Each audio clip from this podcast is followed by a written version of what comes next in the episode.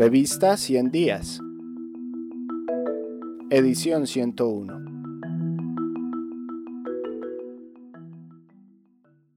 La China, nueva potencia hegemónica en América Latina. Gilles Bataillon.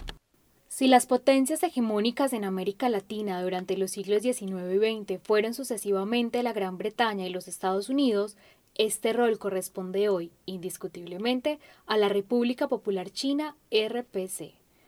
Hasta la década de 2000, la RPC solo jugaba un papel secundario en el escenario latinoamericano. A excepción de Cuba, la mayoría de los intercambios de los países del subcontinente se hacía con los Estados Unidos, Europa y Japón. A su vez, la presencia cultural de China en la región era muy reducida.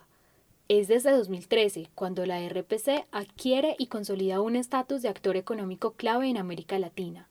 En la actualidad es el principal país exportador de productos industriales a Brasil, Paraguay y Uruguay.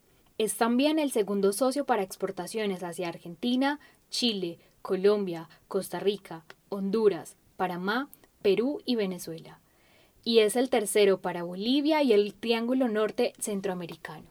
En el mismo lapso, la RPC se convirtió, paralelamente, en el primer país destinatario de las exportaciones de Brasil y Chile, y en el segundo para las de Argentina, Colombia, Perú, Uruguay y Venezuela. Desde entonces, la importancia económica de la RPC se mantiene en un continuo crecimiento. El único país latinoamericano que se ha mantenido al margen de este nuevo movimiento de intercambio es México, debido a su pertenencia al Tratado de Libre Comercio de América del Norte. Los países latinoamericanos exportan hacia China tanto materias primas como bienes manufacturados a partir de sus propios recursos naturales, es decir, bienes sin mayor valor agregado. Por el contrario, y de manera simultánea, importan bienes manufacturados chinos con alto valor agregado. La RPC ha firmado diferentes acuerdos de libre comercio con varios países latinoamericanos, con Chile en 2005, Perú en 2008 y Costa Rica en 2011. Estos países se convirtieron así en puertas abiertas para China en América Latina. La RPC ha invertido masivamente en industrias extractivas y muy especialmente en el sector de energías petroleras y gasíferas a través de sus grandes empresas.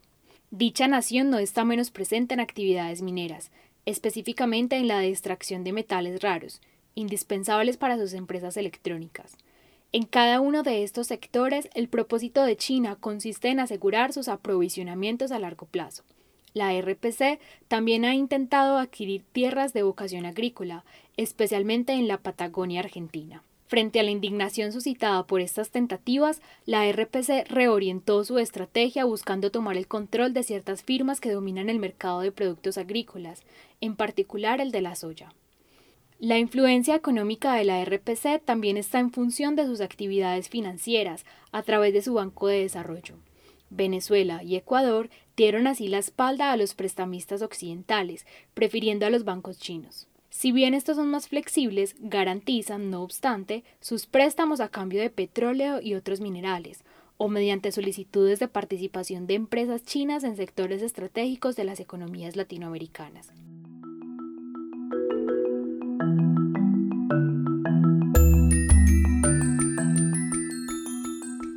Quieres terminar de conocer este artículo, ingresa a nuestro sitio web www.revistaciendiasinep.com.